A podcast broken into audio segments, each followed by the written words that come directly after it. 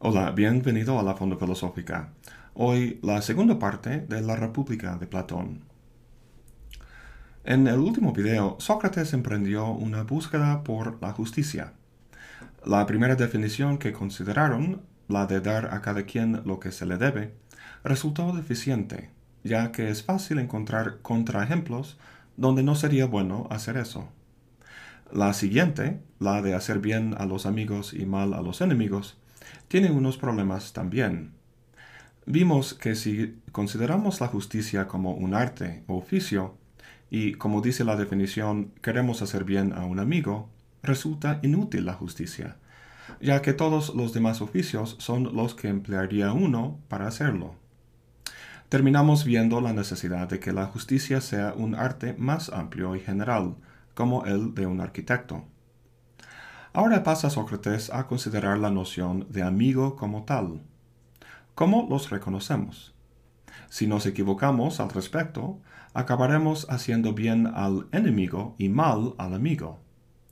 Polemarco, su interlocutor, responde al decir que hacemos bien a los que parecen ser nuestros amigos y que realmente lo son. Para Polemarco es muy fácil distinguir amigos de enemigos, dado que su mentalidad es una que brota de su apego a la familia y a la ciudad. En ese sentido, lo que cuenta es una lealtad basada en la sangre, en la afiliación de grupo o clan.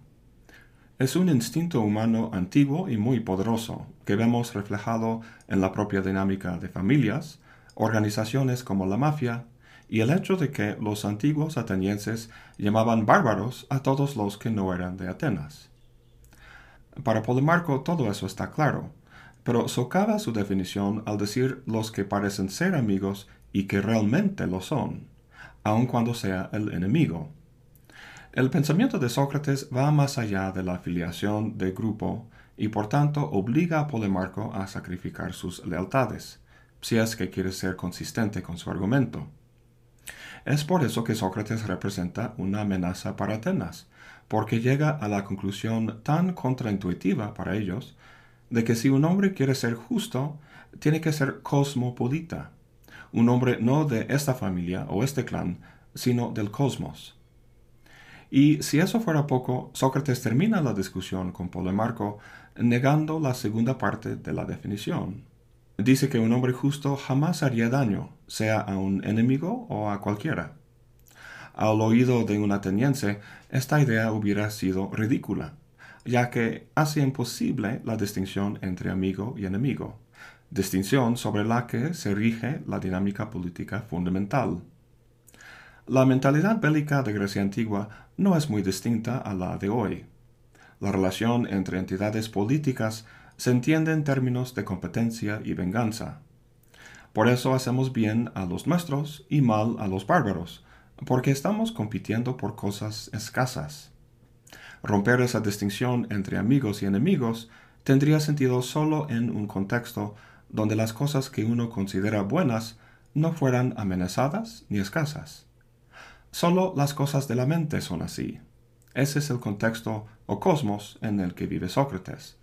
El punto de vista de Sócrates es la filosofía, donde el conocimiento es el mayor bien. El punto de vista de Polimarco es el de la ciudad, donde, la propiedad lo es. Entre los que escuchaba la discusión fue un hombre que se llama Trasímaco, y en este momento alza la voz. Está bastante molesto con Sócrates. Molesto no solo con lo que se ha dicho hasta ahora, sino la forma en que se ha dicho, la famosa dialéctica socrática se refiere al diálogo entre dos personas, donde, obedeciendo a reglas lógicas, procuran llegar a un acuerdo común sobre algún tema. Esto no es para nada el estilo de Trasímaco. En vez de la dialéctica, usa la retórica, dando largos discursos sin cuestionamiento para llegar a vencer a su oponente. Nuevamente es un reflejo de la mentalidad de la Grecia antigua. Fue relativamente fácil refutar las primeras dos definiciones de justicia. En resumidas cuentas, Sócrates hasta ahora ha concluido que la justicia es un arte que hace bien a su objeto. Pero Trasímaco es un sofista poderoso, y Sócrates va a tener que dedicar mucho más tiempo para analizar su definición. Trasímaco dice que la justicia consiste en todo aquello que sea ventajoso para el más fuerte. Recuerda que cuando hablamos de, justicia, hablamos de aquella virtud que necesita uno para vivir bien. La pregunta de fondo es ¿cómo vivir bien? Y la respuesta de Trasímaco es básicamente el egoísmo. Un hombre fuerte sacando provecho de todo para beneficiarse a sí mismo. Siendo el más fuerte, semejante hombre impondría su voluntad sobre un pueblo y sería por tanto el mandatario. Las leyes que establece serían su manera de procurar todo lo que le convenga, lo que sea ventajoso, de modo que la justicia consistiría en obedecerlas. Ahora, esta equivalencia que hace Trasímaco entre leyes y justicia no es una mera repetición de la definición de Céfalo, ya que la fuente de las mismas es distinta no son los dioses ni la tradición, sino simple y sencillamente los intereses de los poderosos. Para Sócrates, las leyes son resultado de una condición anterior de justicia, la reflejan. Para Trasímaco es al revés, la justicia es resultado de las leyes.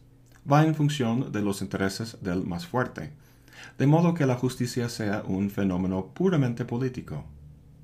Para Sócrates hay cierto tipo de conocimiento que uno tiene que emplear para ser justo. Para Trasímaco solo hay que emplear la fuerza. El más fuerte gana. Curiosamente, Sócrates no niega que los más fuertes sean los que mandan, solo cuestiona si los mandatarios tienen que ser egoístas. Esta cuestión de la relación entre conocimiento y poder, de cómo vincular el uno con el otro, es un gran tema de la filosofía política, y nuevamente es por eso que Sócrates constituye una amenaza, porque quiere que el enfoque sobre el poder pase a la razón. Lo que busca es un hombre o un gobierno que sea fuerte, pero a la vez fijado en el bien del pueblo. Sócrates empieza su análisis al señalar que los mandatarios a veces se equivocan con respecto a sus intereses. Si estos intereses se reflejan en, las leyes y la gente las obedece, pues eso sería desventajoso para el mandatario. ¿Cómo puede sacar provecho si desconoce sus propios intereses? Como siempre, Sócrates pone el énfasis en el conocimiento. Esto le resulta muy extraño a Trasímaco. Para él está clarísimo que lo ventajoso consiste en el, en el aumento de riqueza y poder para el mandatario. Nunca pensó en la posibilidad de equivocarse. ¿Cómo responde a Sócrates? Pues lo que debió haber dicho es que lo ventajoso es lo que parece ser ventajoso para el más fuerte. Esto de hecho concuerda con la realidad de las ciudades. La ley es lo que dice el mandatario y punto. No se requiere de mayor justificación. Pero no responde así. Lo que dice es que el mandatario siempre tiene razón con respecto a lo que le conviene y que si se equivoca, entonces no actúa, no actúa como mandatario. Dice Trasímaco, ¿calificas de médico a aquel que se engaña respecto de los enfermos, en tanto que se equivoca? ¿O de calculador a aquel que hierra en un cálculo, en tanto que se engaña? Ningún artista se equivoca, porque no se equivoca en tanto su arte no le abandona, y en abandonándole ya no es tal artista. Cierro la cita. En otras palabras, si el médico hace bien, es médico se hace mal, si se equivoca, entonces hierra no como médico, sino como pues un pendejo. ¿Por qué insiste Trasímaco que los mandatarios tengan un conocimiento perfecto? Quizá la respuesta tenga que ver con el hecho de que Trasímaco sea un educador. Tanto él como, como Sócrates atraen a jóvenes que están buscando respuestas a la vida, a qué dedicarse, cómo vivir de la mejor forma. Si quieres una cama bien hecha, vas con un carpintero. Si quieres curarte de una enfermedad, vas con un médico. Y si quieres vivir bien, podrías ir con Sócrates o Trasímaco. De hecho, están dos jóvenes escuchando esta conversación, Glaucon y Adiamante. Lo que Trasímaco les ofrece es un arte que al practicarlo les llevará a vivir el mejor tipo de vida. Ahora, volviendo a eso del mandatario y el conocimiento, Si el mandatario se definiera simplemente por ser alguien que ocupa un cargo político y no por alguna habilidad particular que le confiera esta capacidad, sería destrazoso para la profesión de trasímaco.